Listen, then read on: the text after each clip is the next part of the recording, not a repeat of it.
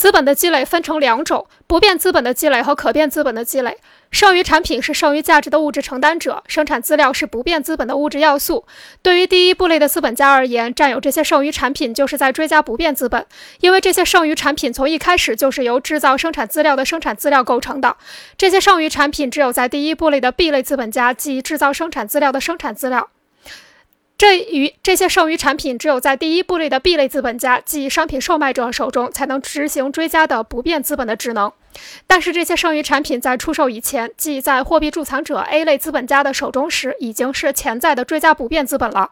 如果只考察第一步类再生产的价值量，那么 A 资本家手中的潜在追加不变资本就仍处于简单再生产的范围内，因为这些剩余产品不是在追加资本的基础上耗费更多的剩余劳动而创造的，而是原产品中剩余价值的一部分。简单再生产和不变资本积累的区别在于，创造剩余产品的剩余劳动形式发生了变化。在简单再生产的情况下，第一步类的剩余价值全部被资本家花掉，即全部用来与第二步类的生活商消费商品相交换，即全部用来与第二步类的生活消费商品相交换。所以，它只是以自身的实物形式来补偿第二步类生产的生活资料的生产资料。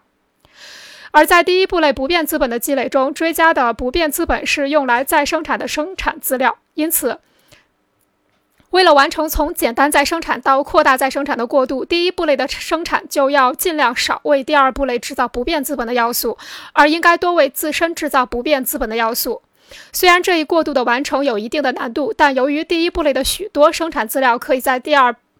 由于。第一步类的许多生产资料可以在两个步类起作用，因此就显得容易多了。由此推断，如果只考察价值量，那么扩大再生产的物质基础就产生于简单再生产之中。简而言之，这种物质基础就是第一步类工人的剩余劳动创造的、用于生产的生产资料，即第一步类潜在的追加不变资本的物质来源。